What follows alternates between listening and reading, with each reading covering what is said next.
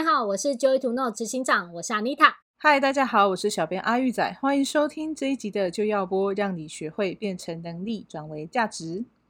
各位听众朋友们呢，大家好，今天想要跟大家聊聊的是社会新鲜人要如何在这个疫情的期间呢，找到好工作。其实不管有没有疫情呢，找工作这件事情呢，一直都是一种不容易做的决定。像是呢，哎，有一些网友或是有一些听众朋友们可能有这个问题，嗯，我应该要考公务员吗？那我适不适合做业务呢？哎，我的性格，嗯，适不适合外商呢？呃，我是一个很害羞的人嘛，那我可能就是适合在家里接收我家的小企业啊，或者是说，哎，我应该要跟朋友一起创业吗？还是，哎，我可以先现在最流行的就是拍 YouTube 影片，成为一个 YouTuber？那今天这一集呢，阿玉呢就收集了一些网友们的提问，想要来跟大家聊聊这些状况该怎么解决它。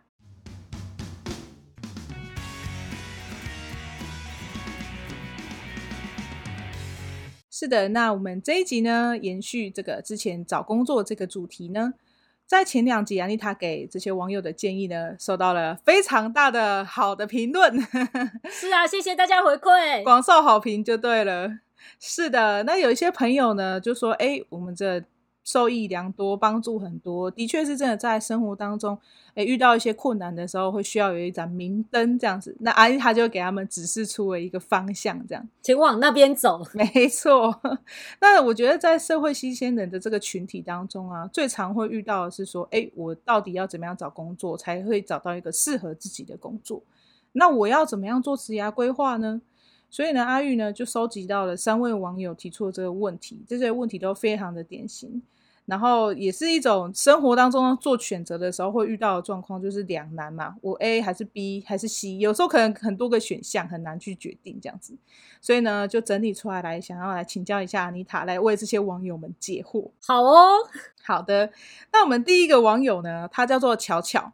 巧巧他大学刚毕业嘛，那她在这个两三年的疫情期间，她有观察到说，诶，外面的社会来说，工作好像都不太稳定。嗯，那家里呢，她家里面还有哥哥，那她哥哥已经换了两个工作了，其实也是、哦、哇辛苦诶哥哥。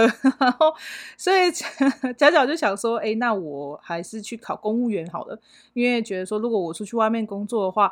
那如果老板突然又倒了怎么办？我就跟哥哥一样一直换工作诶，所以他就想说，嗯，还是去考公务员好。嗯，可是因为他的学科其实是历史系哦，那历史系本来就不是一个那么好找工作的科系嘛。对，那他就会觉得说，不知道自己未来能不能适应公务员这样的身份，所以他有点苦恼这样子。嗯，那像遇到这种情况的话，安妮塔你觉得怎么样比较好？巧巧，巧虎的姐姐是吗？巧巧，没有，对呀、啊，这个的确啦，这两年哈有很多的变化，然后尤其我们最近的这几个月，嗯、哦，因为疫情，感觉人数增加，然后带来很多混乱，然后学校就是大混乱，当父母的都知道，真的非常的混乱，哦，一下上课，一下不上课，然后都搞不清楚。我还有个老师跟我们分享说，呃，你知道那个他们行政作业来不及，就是。这个人都已经被关完隔离出来了，他才收到通知书，他应该要被关，就是他需要隔离啦。那他说已经结束了，你知道吗？还有人就是他已经自己隔离完，不知道是十天还是七天，隔完了出来之后叫他再隔，然后他就说：“我出来了，我想要隔什么？” 都很有趣这样子。那我觉得哈，如果呢一个人呢、啊，他在决定自己的职涯发展。太去在意这个短期，我们我们如果用很长的角度来看，哈，嗯，我们的职涯有二十年、三十年这么长，那如果我们太在意用疫情的变化来去决定自己要现在要做什么工作，我觉得这其实不是一个很好的抉择，嗯，因为呢，我举个例子哦。像现在，如果说因为疫情的期间我比较多动荡，所以那我就去 Seven 找工作好了，反正我也不要求一个长久。哦，可是呢，可是那疫情真的过了，那你现在这两三年的工作经验，你要怎么写在你的履历表上？哎，有道理耶，对吧？就是好像那两三年空白了。对啊，对。然后你又说啊，因为这样子我比较不会呃有问题啊，但是所以我们用那个短。短期的角度来看，要应变这个疫情的工作，我觉得不是一个很好的选择。嗯，因为那疫情过了，现在一切顺风顺水的情况下，你要怎么样让你自己更有竞争力，对吧？对。所以呢，我们还是要用长期的角度来看。所以回到巧巧这个状况，他说自己读历史系，然后不知道能不能够适应公务员。其实公务员的选项有很多种，嗯，所以他可能要去了解这公务员除了说他是一个铁饭碗之外，那这个企业的经营项目跟他的工作形式会不会是他喜欢的？嗯，我举个例子哦，像有些人会说，哎，那我要去当行员，或者说我要去邮局。可是他可能要去理解的，可能不只是他们现在啊在那边工作的状况，他可能要看的是，在这个之余，他是不是还有一些工作项目是他不了解的？对，所以他要先搞清楚他想要考哪种公务员。那他问问看他自己，如果说现在没有疫情，五年之后，这会不会是他喜欢的工作？嗯，也许可能就不是喽。那他没赢半波考上要干什么？对，你懂我意思吗？对对对，对，那再看自己是不适合公务员，我觉得也要去分析一下性格。如果说巧巧他是一个习惯安稳的工作，他不喜欢有太多的变动，他一直以来都这样，我觉得他真的可以去深度的考量关于公务员，只是他要去看看是哪个产业或哪个形态会适合他。嗯，但如果他的性格就呃某个程度上会比较希望积极突破的。那我觉得他还是要回到说，那他一开始读历史系，那他的初衷是什么？对，也许呢，他想要发展的可能是跟文化或者历史研究比较相关的，那他可能就要找从这个角度啊、去发展这样子。所以我觉得，总而言之，我会建议巧巧呢，我们要用远一点的角度来看，那三五年之后没有疫情。然后什么样的工作形态会是自己喜欢的，然后才去做那个决定。因为我觉得你刚刚有提到说，如果以这三五年来看，然后就去选择工作，其实是很吃亏的。这个，嗯，这个想法我觉得是对的，嗯，因为就是我也有一些就是呃亲戚们家的小孩，也是即将要就是步入社会这样子，嗯，那他们可能有一些还是读书，有一些已经。就是步入社会，嗯，其实都会有这个状况，因为我跟他们年纪差有一些嘛，嗯，然后我也出社会一段时间了，所以他们就会有有这个问题的话，他会来跟我讨论这样，嗯，那他们就会有有一些想法上，我就觉得很可爱，他们真的会会就是觉得说，哈，可是现在疫情，然后就是你这找工作那时候就会想到这件事，嗯，哈，可是我现在刚出来，那我如果选了这个工作啊，他。就是他，他如果不是我要的，那怎么办？一定会有这个想法，会有这个担忧嘛。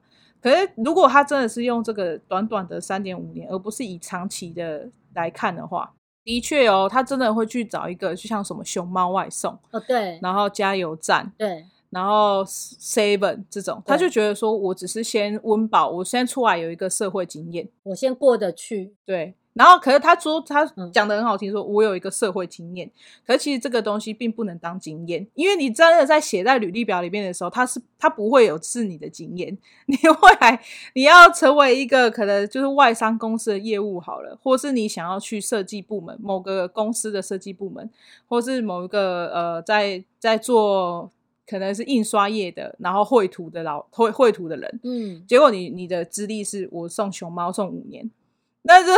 人家就不会用你，对不对？对，就是我觉得这个是很很真实的情况，这样子，所以真的是奉劝我们巧巧们，还有这些年轻朋友们，就是真的不要用现在这个短期来思考。对，你刚刚就讲到一个点嘛，就是他这个他求一个社会呃。他有出社会的经验，好像我有工作的经验。对，我觉得这这个我会有一点比较用严厉一点的角度来看。对，我们呃最主要，我觉得重点是看在于，如果这一个人他对他职涯是希望能够有良好的发展，然后他有一些期待，那我们就是在做评估判断，说我现在做这份工作累积的经验的和能力，这些经验和能力对于我的下一份工作是有帮助还是没有帮助？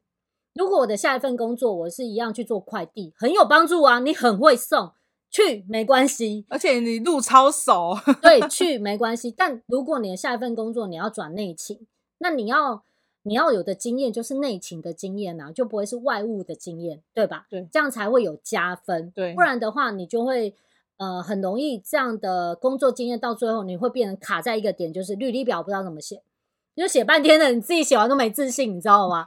我看过很多人的履历表，就是因为呃每一次在转职没有做良好的决策，然后也没有思考太多，所以呢，到最后那履历表乱七八糟，一年、两年、三年，然后换各式各样的工作，然后现在不晓得该怎么办。对，他光要厘清自己的未来，已经是一个头痛的问题了。他第二个问题是他要怎么样去跟他交代，他履历表长这个样子。对啊，对，所以呢，呃，这个社会新人，我会建议就是你要去累积经验，这是非常好的。但是呢，我们还是要先确定，那你的职业发展要在哪一条路上。所以你要累积那一条路上的经验，对吧？对，这样才会有所帮助。而且我觉得，就是他在累积这个经验的这个过程当中，可能最好不要用到一年、两年这种。我觉得一年、两年你真的没办法了解一个工作能能干嘛，你就可能要是三五年。嗯，然后可是有一些人就会觉得说，哎、欸，那我三五年了，然后我再换，是不是很很就是很难换啊，或很蠢啊？嗯、你像我们第二个网友就是鹏鹏，嗯。鹏鹏他有一个很厉害的专长，就是他英文很好，他是英语系的这样子。哦、是，那身边的朋友也都觉得说他英文能力很好。嗯，那依照依照他这个长年以来他英文都很好的话，其实去外商工作好像还不错，蛮吃香的。但是因为鹏鹏。对，可是鹏鹏他个性比较内向啊，外商都比较需要，就是你要发表自己的意见啊，你要升迁你要自己提出啊，他比较不会是那种就是 像传产就比较会是等在那，有没有？就是你有什么意见比较不会被重视嘛。嗯，那鹏鹏就会觉得说，哎，他的性格可能不是那么适合外商，可是还有就是加上说他身边的朋友都在传产里面工作这样子。那他就会有点思考，说我是要去适应这个环境，还是我要去突破自我？嗯，还是我就是先做，先做个三五年再说，先做个一两年试看看，就是会有这些犹豫的的这个过程。了解，对啊，所以对我们对于那个英文好的人，我们第一个反应都会去建议这样的人去外商，因为他已经有一个得得天独厚的天赋了。对啊，他的能英文能力很好，多少人想要啊，对不对？对。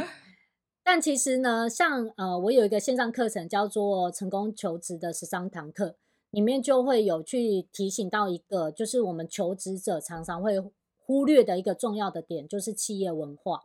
对，因为企业文化呢，它会去形塑成这家企业里面的不同职务，他们会彼此之间怎么样运作，彼此之间会怎么样合作。嗯，那呃，很显著的，就是呃，很显著的一个差别，我可以跟大家分享哈。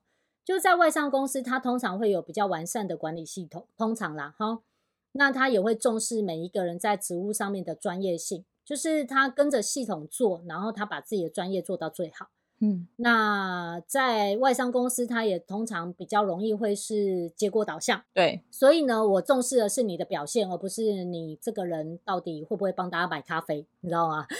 那对，还有和团体性，能不能融入团体，这个也蛮重要。对，那外商当然他还是会希望就是团队团队要协调合作，可是他不是就是把你跟别人的关系大过于你在职位上的表现。嗯，对对，就是这是不一样的地方。对对对。那传产的话比较容易是呃，通常呃，尤其中小企业，它比较不会有完善管理系统的时候。你就会看到一个人进入这家公司，他可能要做的就是最好什么都会，最好什么都愿意帮，哎，有没有？所以呢，这个船厂的文化就会比较像是你愿不愿意帮助别人，你愿不愿意听老板的话，你愿不愿意就是多做一些自己主动积极负责，有没有？自己主动积极负责，还有为了团体牺牲自我。对对对对对，礼拜六现在门没关，嗯、你可不可以去关一下啊？就好，我去这样那种。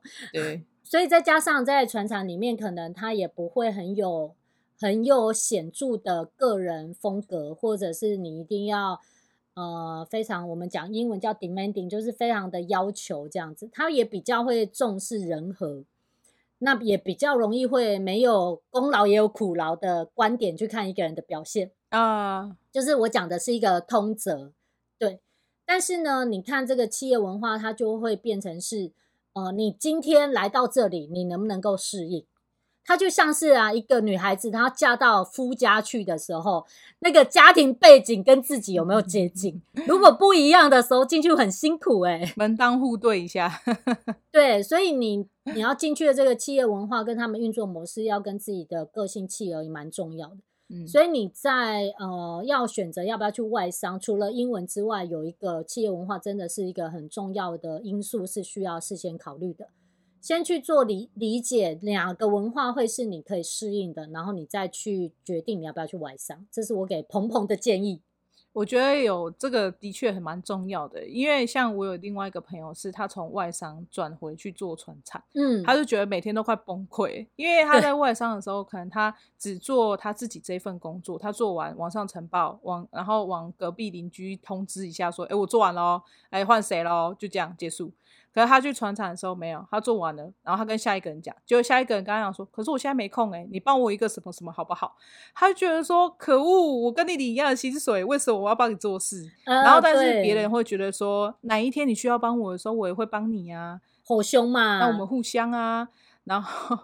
对，然后他也会看到一些他觉得不公平的事情，好比就是、嗯、呃，可能那个人是老板的儿子，对，然后可能那个人又是老板的什么侄子、侄女，哦，这比较多，然后他们就可以有一些特权，对，可以晚上班，对，可以早一点走，可以在上班的时候订吃的，他们都不会被骂，为什么我被骂？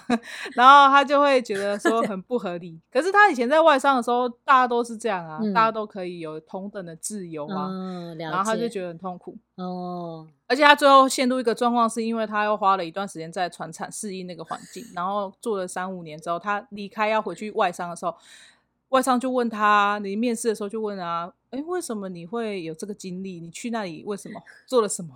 然后你怎么会离开？怎么发生什么事？他又很难解释，你知道吗？突然语塞。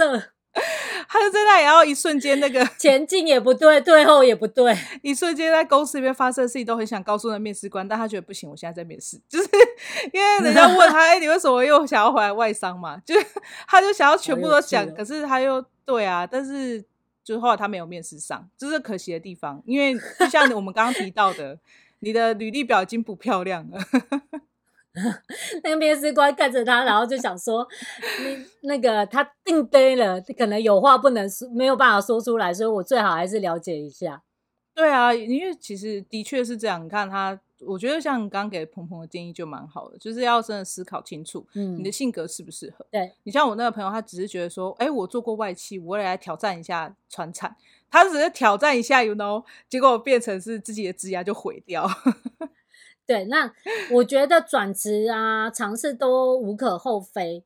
但是真的，我会建议，就是你在做转职的时候，你不要只用下一份工作来考量你要去或不要去。对，你要先设想下下一份工作你会朝哪里走，你才去决定你中间这一步。嗯，这是一个非常有效的方法，它不用让你人生看很远，但是你要看下下一个，这样都还可以帮你至少都在同一个方向。对。有些时候呢，我我因为我之前做过黑 hunter 嘛，我面试过非常几百个人，我非面试过非常多的人，但是有一个原则就是你看得很清楚是，我今天找下一份工作，到底只是因为那个面试我的人很喜欢我，还是我真的想要去那个工作？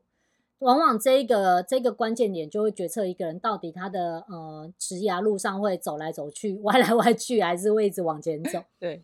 所以呢，我在我的课程里面就有教一些方法，你怎么样去帮自己在这些关键点做绝佳的选择。嗯，然后还有你要怎么样让你的履履历表看起来是合适、适合你去应征下一份工作的。嗯，这些都很重要哦，不然就是明明你有能力，但是你只是忘记或者忽略怎么样去表现自己，然后就像你的朋友一样，错失了回到外商的机会。对对，我觉得他真的真的蛮可惜的，就是他这样子，呃。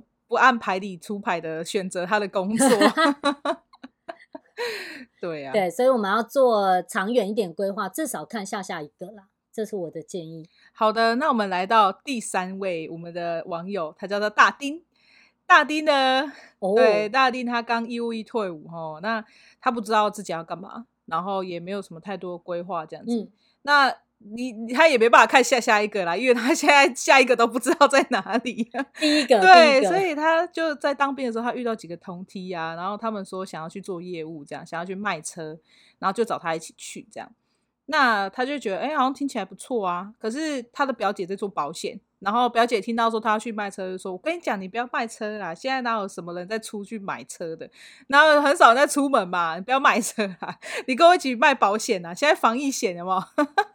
跟我一起卖保险比较重要，这样子。保险卖翻是吧？对啊，亏是公司，但我卖翻，卖翻。然后所以表姐就鼓吹他去做保险，这样。可是大丁的女朋友在做直销，就是最近刚好加入直销的团体这样。哦、然后他女朋友就跟他讲说：“可是你不是也吃了这个产品，觉得不错吗？那你就跟我一起去做直销啊！”这样，所以现在大丁他有三个选项了，该如何是好？他的就是一个 烦恼不够，啊、他要再找两个来烦就对了。就是他开始跟大家提说，哎、欸，觉得我朋友要找我去卖车的时候，就会有那个雨后春笋般的建议。所有人都觉得他可以做业务，对。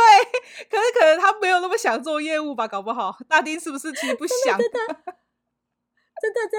哦，我跟你讲，这太容易了。我相信现在如果在听我们广播的朋友，如果是那个社会新鲜的，你一定也遇到这种状况。对啊，就是有一个人来问你要不要做业务。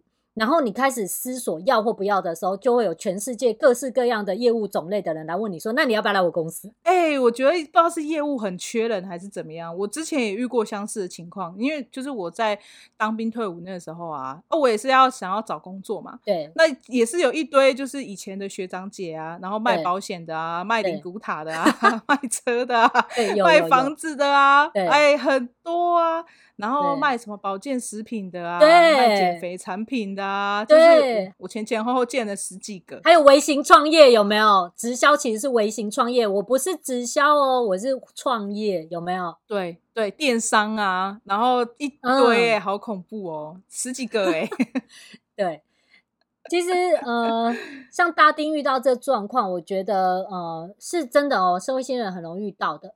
那同时，有些时候为什么会听起来很吸引人？是因为他们会让社会新鲜人觉得说，你大学毕业平均薪资就这样啊，你要赚多一点钱，你就是要去做业务啊，啊，那才有那个薪资才会变化嘛。对，所以这个时候呢，就会很容易，呃，我也遇过很多那种社会新鲜人，就是觉得说，嗯，我应该要挑战，我应该赚更多的钱，然后他们就是没有想太多就进去做业务。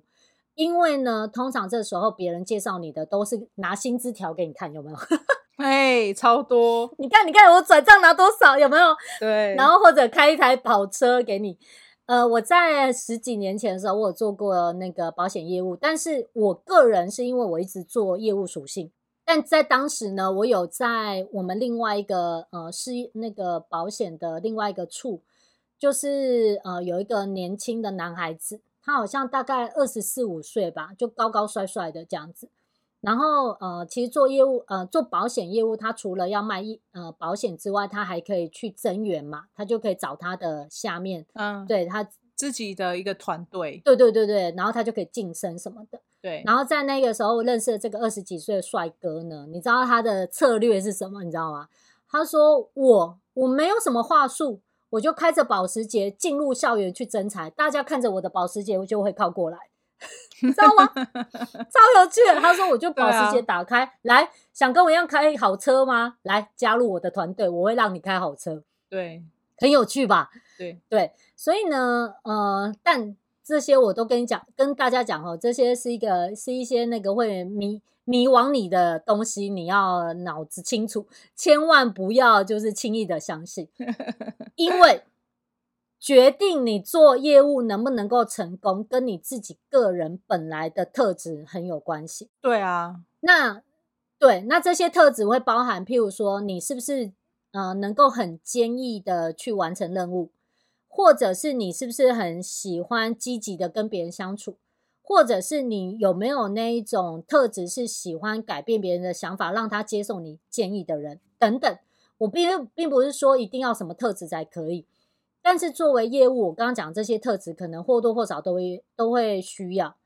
那有些人呢，看了别人的薪资很好，听起来美梦很好，就是这个事业梦很好，他就去做了业务，但结果却发现，他做了两三次之后，他因为不好意思打电话给家人。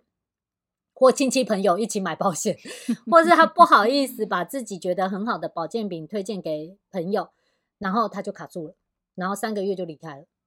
很多，真的很多，超容易，就是业务人一直就是来来去去，很多就是因为这样啊。他做了一段时间之后，最后他发现，哈，每天都要打电话哦，哈，每天都要见客户哦，哈，这个客户好难搞，哈，一直这样，哈，对啊，就砸走了这样。对，所以啊，那你看回来看大丁，他现在要不要决定做哪一个？他首先要先问问看自己，就是他如果去做业务是为了谁？嗯，是为了他自己，还是为了女友，还是为了朋友，还是为了什么？对。然后他喜不喜欢这种属性？因为业务不管是卖什么东西，它有一个属性，就是你要把你认可的服务跟产品卖给别人。所以这个服务跟产品你认不认可？然后你会不会很希望别人也同时拥有？第三个，你能不能够开口要求别人购买？哦，有时候做业务最重要的一个点，前面都可以介绍的很美好，但你敢不敢叫别人买？还是说，呃，我觉得很好，你自己考虑看看，然后就没有下文这样子。所以大丁要先了解一下自己的性格，才去决定要不要去当业务。千万不要因为别人告诉你很好赚，你就踏进去，因为他可能不是真的就是很好赚那么简单而已。哎、欸，我讲到一个就是。之前有个朋友，他是做房仲的这样子，嗯，然后他就找我去，就是要做房仲，嗯，然后那个时候，因为他们就是办了一个像是座谈会演讲那种啦，嗯，就是业务的那种，不是招募都会有这种吗？让你知道，你看我是百万经纪人，吃吃好料啊，对啊，颁奖啊，有没有？然后就邀请你去这样，然后那时候我去的时候，他们的老板就在那里说：“来，我们看看这些店长们，就是有开呃。” B N W 以上的就是 B N W，对 B N W 以上的都举手，这样他们满满的人嘛，然后就很多很多人都举手这样子。嗯，那当下就是你知道我二十几岁，嗯，也会有一点觉得说哦心动哎，想要去了解一下这样子。嗯。那我后来，我后来是没有选择那个工作，哦、主要原因是因为那个工作离我家很远，嗯，就是我得通勤去那个地方，然后做这个工作。哦、那对我来讲，我觉得我就思考到说我的时间成本问题啊，我为了要做这份工作，然后我花了可能每天要花一两个小时在通勤，对，以上哦，就是单来回的话，就是就是三四个小时的事情。对，对我来讲就会觉得哦很痛苦，嗯、然后我不想要做一个这么遥远的工作，这样，嗯、即使他可能看起来薪水很好啊，可是。业务哪有什么保证？保证你一辈子就是都会赚钱，很难说嘛。对啊，还是要看自己的努力呀、啊。对对对，所以当时我的思考的点就不是在着重于说，哎，我也想开 B N W，所以我我要做这份工作，而是去思考说，哎，这个工作离我家远不远啊？我是不是适合啊？然后我喜不喜欢做房仲？对。那这个这个就其实有点像你刚刚提到，就是说，哎，我要先想想看我自己适不适合这个工作。对，然后先先冷静，你不能看到大家都开 B N W 就很兴奋，这样说，哎，我也要开 B N W，哎，我也想跟他们一样穿名牌，这样。我觉得那个是一种套路，哎，就是他让你看到那个。表象，但可能他没有让你看到背后你需要付出的努力的时候，当你要付出足够的努力，你才有办法得到这个收获的时候，你就会觉得哈这样。对啊，因为像你知道，像房中业，嗯、呃，看起来好像，哎，我就成交了一个房子，我就可以拿到十几二十万的佣金啊。对，我半年都可以不吃不，我半年没收入没关系啊，有没有？有的时候单子又大一点。对啊，可是回过来看，那他的工作模式是什么？你有没有了解他的工作模式是什么？对啊，譬如说，他需不需要做陌生开发？譬如说，他需不需要自己花钱去打广告？譬如说，他整天在公司是坐着等人家打来去带看就可以了呢？还是他需要没完没了的打电话开发？所以你要了解他的工作的呃形态会不会是你喜欢的？对，然后大丁再去决定要不要做这份工作。是的，所以呢，我觉得没错。我觉得大丁你要思考一下，就是在卖车和直销跟保险这三个项目中，你你也许这三个这搞不好最后都不是你要的，最后你可能真的跑去卖房子。对，或者觉得我还是做小吃好了。欸、像我弟弟就很可爱啊，我弟一直有一个梦想，他就一直想要做小笼包店。哦，虽然他现在是一个企业老板啦，但是他很可爱。他在十几年前的时候一直说他想要开小笼包店。对啊，我觉得有一些其实算是梦想，但他他可能小小的。我也有同学想要开鸡蛋糕鸡蛋糕店，就是。对对对，那他他现在是公务员，然后他就觉得说，我以后退休了，嗯、我就是要去校园门口摆鸡蛋糕，因为他小的时候下课就很喜欢冲去对面买鸡蛋糕，所以他觉得那个很美好，闻到香味很。棒，对，所以他觉得去学校的卖那个鸡蛋糕是他就是公务员退休以后的退休生活，所以他的想法是这个，还不错，很有趣吧？还不错，他很确定，很好，很好，对。所以呢，其实我想跟大家推荐，就是我的成功求职的十三堂课，它其实呃万象包罗，它其实针对哈我们这些新社会新鲜人所遇到各式各样的困境，其实都有解方，包含你一开始你要怎么样去定义一个属于你自己的职涯人生，我们先确定终点嘛，才知道我们现在在起始点要往哪里走，对吧？对。那接着呢，会带你去看一下一些社会，嗯、呃，企业工作形态，包含就是说它是怎么样定义不同的职务，那企业文化又有什么不同？接着呢，你要怎么样去好好的 present 你自己？你要怎么样做好面试？还有就是写合适的履历表，可以帮助你去赢得一个成功的人生。所以呢，这个课程如果现在你对于要找工作不太确定该怎么做的人，我会建议可以来上上这堂课。会很有帮助。是的，那想要规划出属于这条自己的一条明确的职涯路径啊，而不是说，哎，我只想到说，哎，现在因为疫情，所以我就是只先做这个三五年，对，然后以后再说，或者是哎，千万不要像我那个朋友这样，我想挑战一下传产，对吧？不要用这种哎，就是乱跳的方式，我们要有一个明确的职涯方向嘛，这样你才不会容易迷路。对，那如果想要按照这些你原本的计划，然后真的就是知道你这人生的职涯规划的话，就一定要去上安妮塔成功求职的十三堂课。那我这个课程的连结呢，阿玉会放在下方。所以我们今天的节目就到这边喽。喜欢我们的节目，请记得按赞、留言以及分享。那我们下期见喽！下期见，拜拜，拜拜。